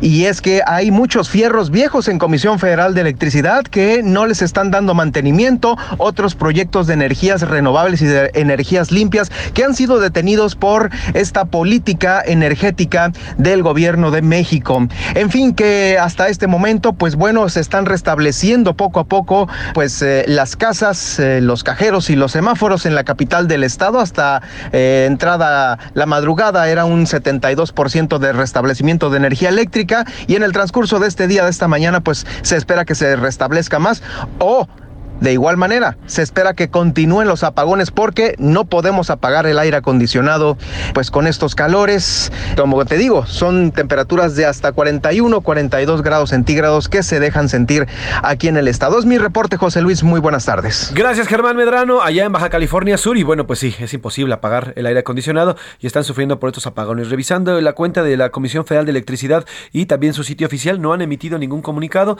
Así que bueno, pues esperemos que ya se restablezca poco a poco la energía eléctrica en estas partes del Ayuntamiento de La Paz que preside la morenista Milenia Quiroga. Germán Medrano nos informó. Eh, en fin, vámonos a una pausa, dos con 23 minutos, tenemos más música. Vamos a escuchar a Zule Guerra con la canción El Viaje, del el álbum El Viaje, el mismo nombre que la canción, fue estrenado en 2020. Zule Guerra es una cantante y compositora cubana de New Jazz, así se llama esta nueva corriente del jazz. Es máster en interpretación y producción musical. Fue graduada de Berkeley en el College of Music, esta gran escuela de música, pero ella es nacida en Cuba. Ella es afrodescendiente también y bueno, nos presenta esta gran, eh, eh, esta mezcla entre música, entre sonidos caribeños, sonidos isleños y también el, el jazz. Se llama Zule Guerra y esto es El Viaje.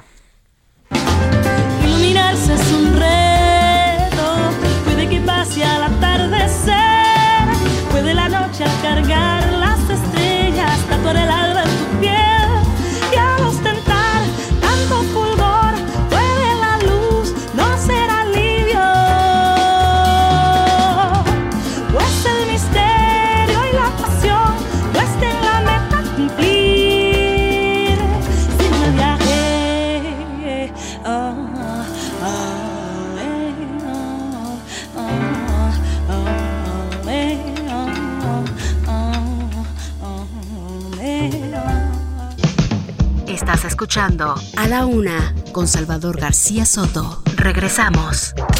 Sigue escuchando A la Una con Salvador García Soto.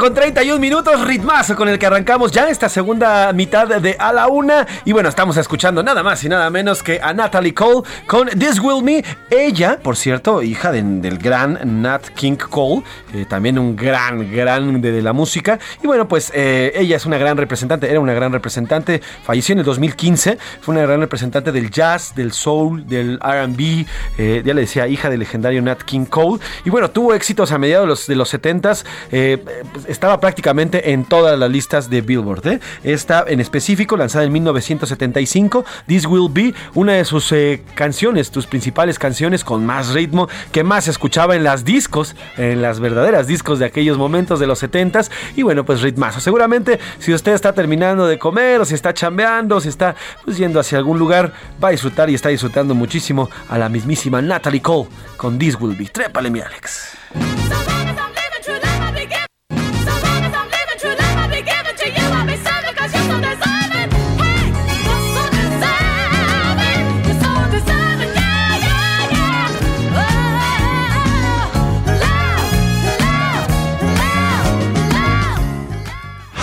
Una con Salvador García Soto. Ya le decía hace unos minutos que hubo una explosión, una explosión en una fábrica para eh, el- elaborar eh, algunos productos como gasas en la capital de Puebla, allá en el estado poblano. Y saludo con mucho gusto y hacemos contacto con Claudia Espinosa, nuestra corresponsal allá en Puebla. Claudia, cuéntanos qué pasó con esta explosión y cuál es el saldo preliminar que se reporta. Buenas tardes. Hola, buenas tardes. Saludo con gusto a ti y a todos los amigos del auditorio. Pues como lo mencionas, alrededor de las 11 de la mañana de este día se dio a conocer la explosión de una caldera en la empresa denominada Curatex, dedicada justamente a eh, pues la producción de algunos artículos de decoración, de acuerdo a los reportes de las autoridades de protección civil. Esta explosión ha dejado hasta el momento el saldo de una persona que perdió la vida y por lo menos nueve lesionados. Además de que pues las autoridades tuvieron que realizar la evacuación de 130 trabajadores de la firma y algunos vecinos de la zona aledaña también fueron evacuados. De acuerdo con el peritaje que se está realizando todavía en estos momentos, pues en la caldera se habría registrado una fuga y con ello, luego de una chispa, pues esta explosión. En estos momentos todavía permanece en la zona de la Junta Auxiliar de Totimehuacán, en la capital de Puebla, pues el personal de bomberos y de seguridad ciudadana realizando los peritajes necesarios, la limpieza de los artículos para garantizar que se pueda circular. No hay, está cerrada la circulación en esta vialidad que para darle una idea a los amigos del auditorio es la que conecta hacia eh, pues uno de los zoológicos más importantes que se tienen aquí en la ciudad que es África Safari y el periférico ecológico. Toda esa zona ha sido cerrada la circulación en lo que se realiza la revisión para garantizar que no haya eh, pues más fugas y de esta forma pues ya se termine con la evaluación final. Hasta el momento eh, pues se está buscando en parte de los escombros que dejó esta explosión si pudiera haber alguna otra persona atrapada, pero no se ha encontrado a nadie y sería pues una persona que lamentablemente perdió la vida, nueve lesionados que fueron trasladados con diferentes quemaduras en el cuerpo a las unidades hospitalarias de la capital y es parte de lo que en estos momentos pues está pasando aquí en Puebla. Te pido, por favor, Claudia, que si hay más información, hagamos contacto cuanto antes hasta allá, hasta Puebla. Que tengas buena tarde, Claudia Espinosa. Muy buena tarde. Corresponsal allá en eh, Puebla. Y de Puebla nos vamos ahora hasta Tabasco. Ya le adelantaba, hubo un derrame de hidrocarburo en el río Mezcalapa a su paso por el municipio de Huimanguillo. El reporte lo tiene mi compañero, mi compañero Armando de la Rosa, corresponsal en eh, Tabasco, porque al parecer hay fuertes afectaciones en cuanto a la contaminación de este río. Armando, ¿cómo estás? Buenas tardes.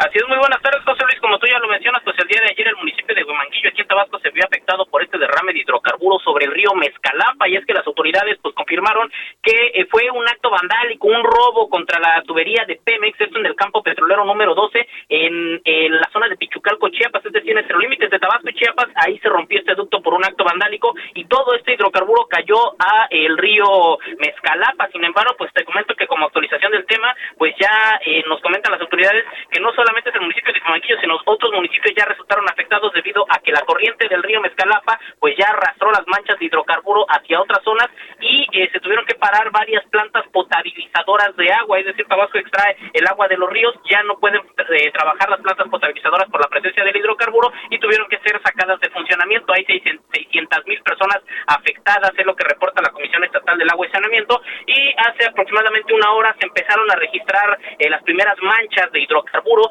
sobre el río Carrizal a su paso por la ciudad de Villahermosa. Y es que pues bueno pues el río Mezcalapa se conecta con el río Carrizal y ya hay algunos manchones de este de este material negro viscoso en eh, la zona de la ciudad de Villahermosa. Y las autoridades pues, bueno, pues, han instalado varias barreras de contención a su paso por el río Mezcalapa para evitar que siga avanzando la contaminación, pero pues como te decía ya hasta hace una hora las autoridades aquí en Villahermosa pues informaron que ya hay presencia de hidrocarburos en el río Carrizal, por lo cual fue sacada de funcionamiento una planta potabilizadora de eh, todas las que tiene la ciudad de Villahermosa. Y pues bueno, pues hasta el momento las autoridades siguen tratando de contener pues este derrame, aunque sí ya se informó que la fuga como tal en el estado de Chiapas ya fue controlada, aunque pues bueno, por la contaminación sigue avanzando. Este es el reporte. Armando, ¿se sabe o al menos hay indicios de quién pudo haber intentado robar este hidrocarburo que provocara la fuga?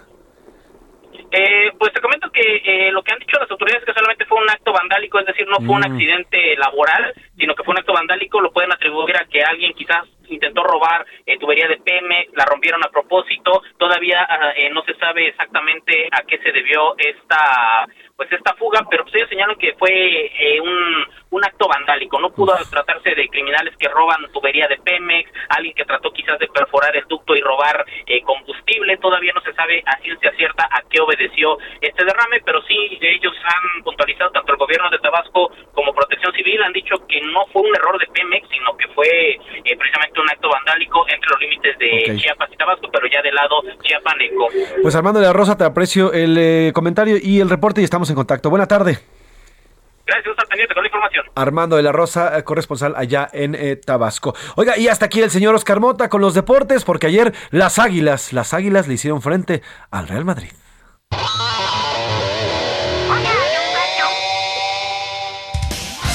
Señor Oscar Mota, cuéntenos del partidazo que dieron mis Águilas del América. Buenas tardes, Oscar.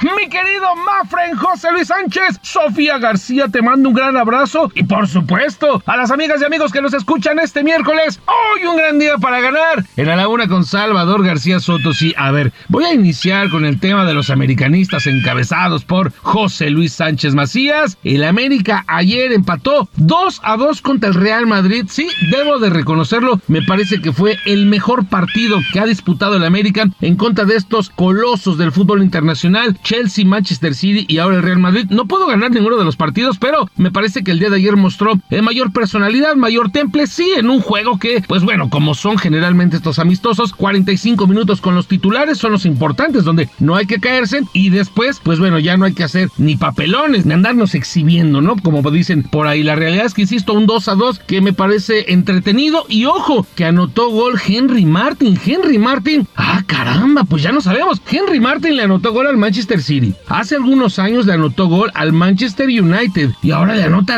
al, Real Madrid. El Tata Martino parece que tiene razón o qué caramba con este tema de la delantera de la selección mexicana que además incluyo un comentario de una noticia que surge hoy por la mañana con una lesión de Raúl Jiménez en la rodilla que lo podría alejar hasta dos meses de los campos. Así que de cara al Mundial de Qatar esto está interesante porque insisto no tenemos una buena delantera y pues ahora con lo que está haciendo Santiago Jiménez y Funes Mori que iniciaron a anotando goles. Si Henry Martin por ahí se conecta y aprovecha estas oportunidades, pues caramba, podrían bajar inclusive por ahí o relegar, mejor dicho, a Raúl Jiménez. De ahí paso y continúo con el tema de fútbol porque hubo ayer muchísimos partidos. Inició la jornada número 5 y entonces Monterrey le ganó al Puebla 1-0, Tigres le ganó 1-0 a Juárez, Atlas que vuelve a perder y es su tercera derrota de los bicampeones, Tijuana 2-1 al Atlas Cruz Azul y Atlético San Luis. Verdaderamente más entretenido era ver cómo se seca la pintura. 0-0, León pierde contra el Toluca un Toluca que, insisto, ha iniciado de maravilla. Para hoy, Necaxa Pachuca, Querétaro ante las Chivas y ojo, y esto le interesa a Sofi García. Hoy,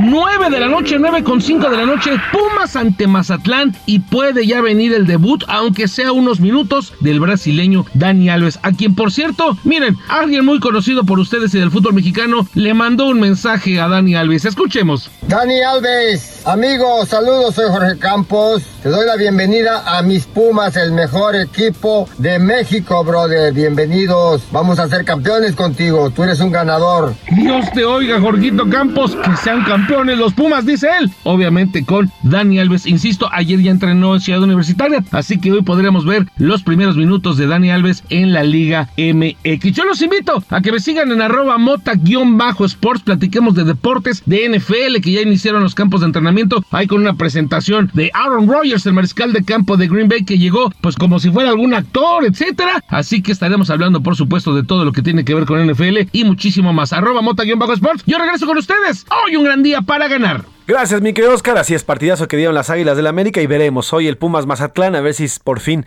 el 33 que va a ser el que va a utilizar el señor Dani Alves se ve en la cancha del estadio CEU. Oiga, vamos rápidamente a Palacio Nacional con mi compañero, con mi compañero Iván Saldaña, quien sigue muy de cerca todos, todos los pasos del presidente López Obrador. Hoy en la mañana, eh, Andrés Manuel López Obrador dijo que iba a tener una reunión con Claudia Sheinbaum para ya empezar a ver el tema de eh, las vías de comunicación para, pues ya poder por fin que haya alguna forma de llegar, una forma decente de llegar a Felipe Ángeles, al aeropuerto Felipe Ángeles. Y hace unos minutos fue, estuvo ahí la jefa de gobierno Claudia Sheinbaum en Palacio Nacional y e Iván, Iván Saldaña nos tiene el reporte. ¿Cómo estás Iván? Buenas tardes, cuéntanos de qué fue esta reunión.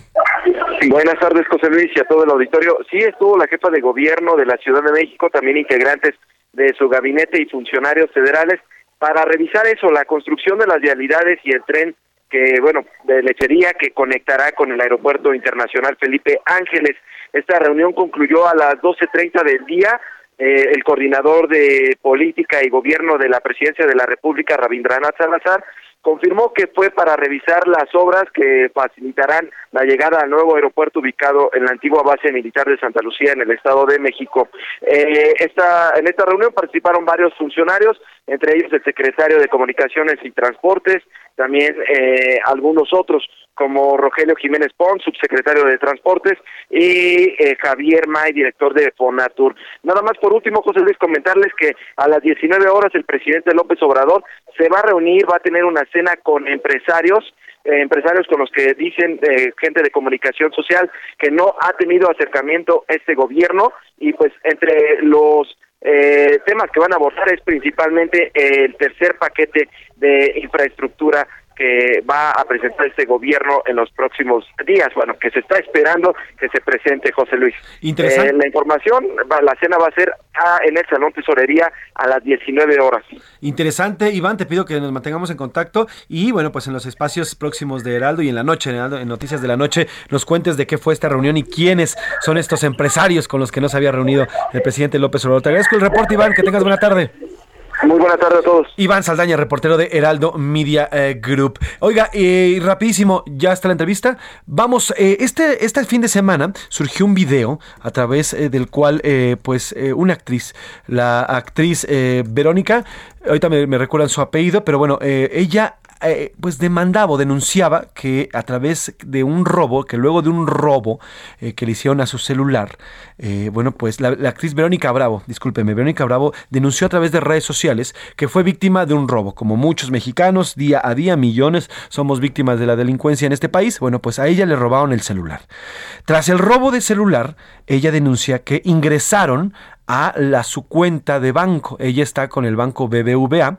Y bueno, pues eh, y en este video que pues, ya está en redes sociales y que se ha viralizado, cuenta que le vaciaron todas sus cuentas. Ella dice que los ahorros de toda su vida. Esto ha generado toda una polémica en torno a la seguridad. Vancomer eh, asegura y Vancomer ya le resolvió a esta, actriz, a Verónica Bravo, que no le va a devolver el dinero porque se trata de un tema de seguridad. Y bueno, pues ante esto hay toda una polémica. Pues hay quien dice que eh, la aplicación tiene las herramientas de seguridad para que no sea violada este eh, pues el ingreso y puedan sustraer el dinero. Y hay otras personas que aseguran que bueno pues eh, sí se puede vulnerar la seguridad. Pero para esto hicimos contacto y queremos agradecerle a la contadora pública Laura Becerra Rodríguez. Ella es integrante de la Comisión Técnica de Finanzas y Sistema Financiero del Colegio de Contadores Públicos de México que nos da luz sobre este tema para saber y para cuidarnos porque lo que le ocurrió a Verónica Bravo nos puede ocurrir a cualquiera de nosotros. Tenemos ya al alcance del celular con un clic podemos entrar a nuestras cuentas podemos transferir dinero podemos sacar dinero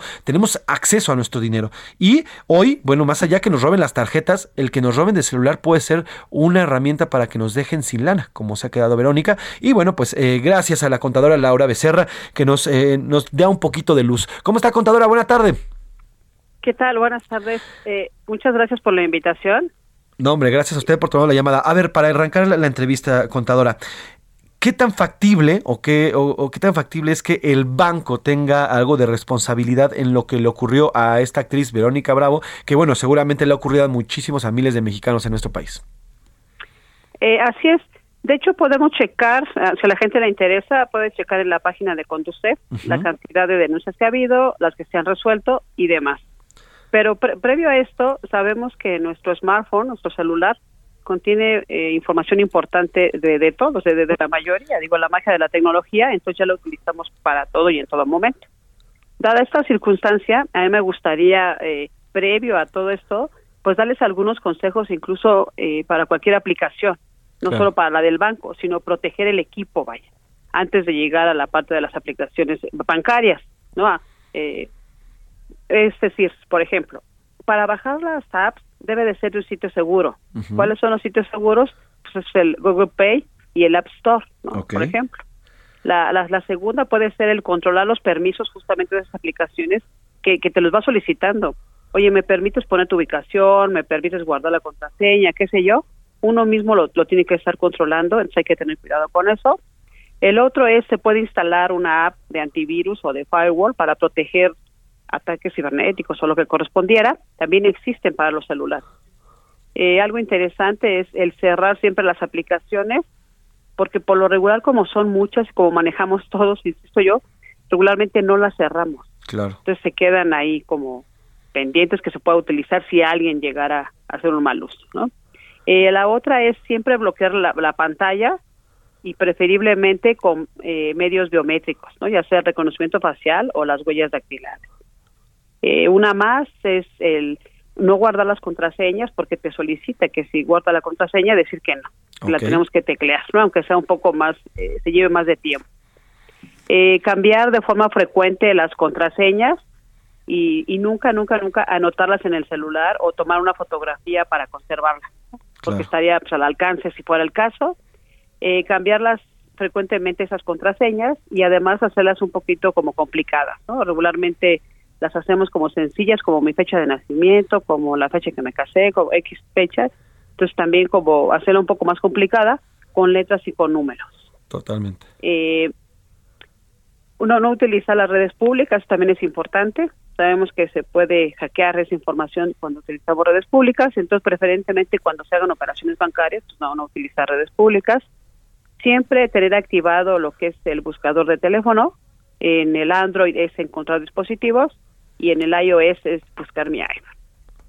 Eh, no tener tampoco fotografías de las tarjetas o de los estados de cuenta a la mano ahí en el celular, tener en otro lugar resguardado. Además de contar con un respaldo de, de información de todo el smartphone, por si fuera necesario que lo tuviéramos que resetear como de fábrica, este, de forma remota, ta- también sería interesante contar con ese respaldo. Ahora, todas, esas- todas, es- estas, es- todas estas opciones nos, nos ayudan a, que, a tener un acceso seguro y tener un control seguro de nuestras aplicaciones, sobre todo la bancaria. Pero aquí en este aspecto, en lo que le ocurrió a, a- a la actriz Verónica Bravo y que denuncia, ella habla y asegura que después de que le robaron su celular, pudieron ac- eh, ingresar a su cuenta. Esto a pesar de que y ella dice que estaba bloqueado su celular. Eh, ¿Qué tan factible este, es esto que ocurra y sobre todo qué responsabilidad podría tener el banco?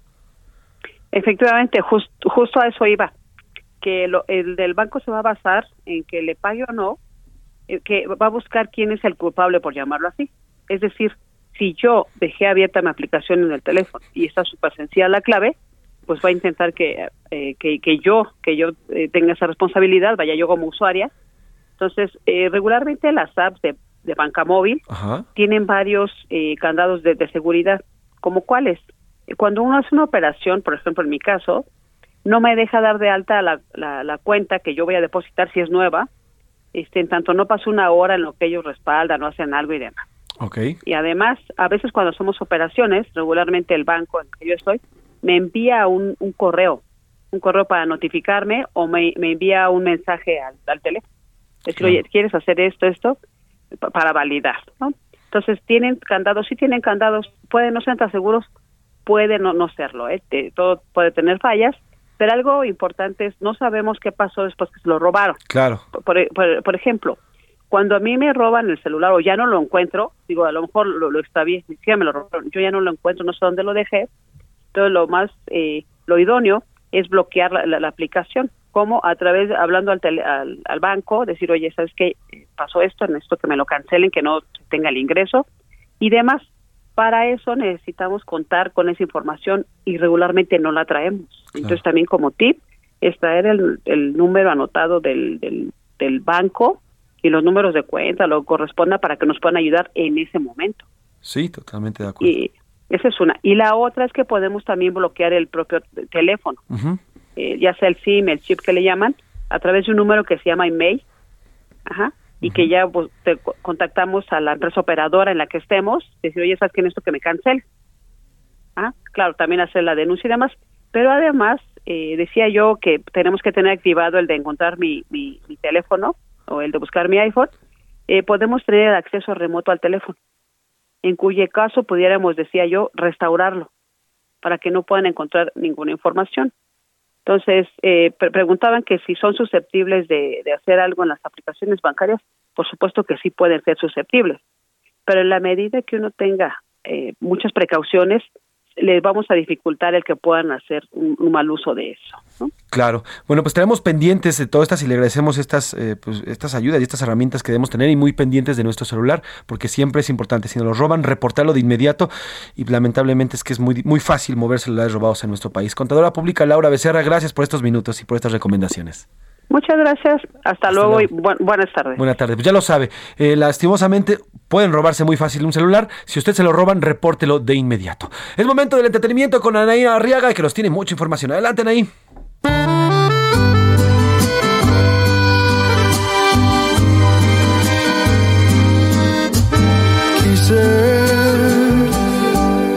José Luis, amigos de la Una, buenas tardes. Vámonos con las notas de espectáculo. Cristian Odal da adelanto de una nueva canción con un género totalmente diferente al suyo, que es con música urbana. Lo que parece indicar también con este tema es que va dedicado a, alguien de su pasado.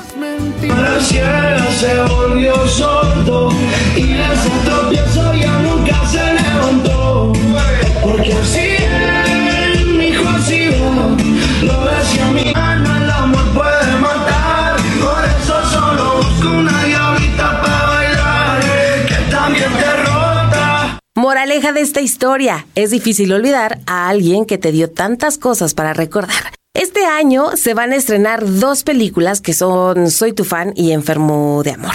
En ambas estará Juan Pablo Medina, que es un ejemplo de resiliencia. La película que se presentó el día de ayer fue Enfermo de Amor. Está basada en la obra teatral de John Cariani y es una historia donde créanme que sí les va a gustar y se va a proyectar en una plataforma que empieza con V y termina con X. Enfermo de Amor cuenta los desencuentros amorosos de distintas parejas que pasan por problemáticas como la infidelidad, la falta de compromiso, la desconfianza, el aburrimiento, etc. La historia, bueno, yo creo que muchos la sabemos y es bastante larga. Está protagonizada por un extenso reparto que está Camila Sodi, eh, Natalia Telles, Luis Arrieta. Les prometo que está muy buena la película. eh, lo que vimos el día de ayer, créanme que me gustó.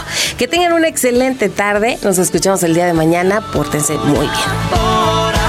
Gracias, Aniela Arriaga. Arriaga. Oiga, rapidísimo, está lloviendo ya fuerte aquí en la Ciudad de México. Hay alerta amarilla en al menos eh, 15 de las 16 alcaldías. Así que cuide, cuide su ropa, que aquí Laura ya también ya se le mojó porque está lloviendo ahí en la, eh, en la Jardín Balbuena. Llueve y llueve fuerte. Así nos despedimos esta tarde de miércoles a nombre del titular de este espacio, el periodista Salvador García Soto, Rubén Cruz en la producción, eh, Laura Mendiola en las entrevistas. En la redacción está Milka Ramírez, Diego Gómez, Iván Márquez, Miguel Ángel Zarco. En la operación, Alex, Alex Muñoz. Y yo soy José Luis Sánchez Macías y está usted informado. Que pase muy buena tarde, buen provecho. Aguas con las lluvias. Termina a la una con Salvador García Soto.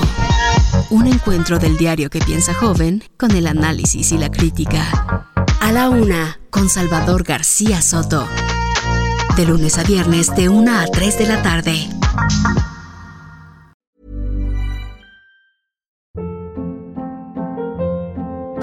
Hold up. What was that? Boring. No flavor. That was as bad as those leftovers you ate all week. Kiki Palmer here, and it's time to say hello to something fresh and guilt-free. Hello Fresh. Jazz up dinner with pecan-crusted chicken or garlic butter shrimp scampi. Now that's music to my mouth. Hello Fresh. Let's get this dinner party started. Discover all the delicious possibilities at hellofresh.com.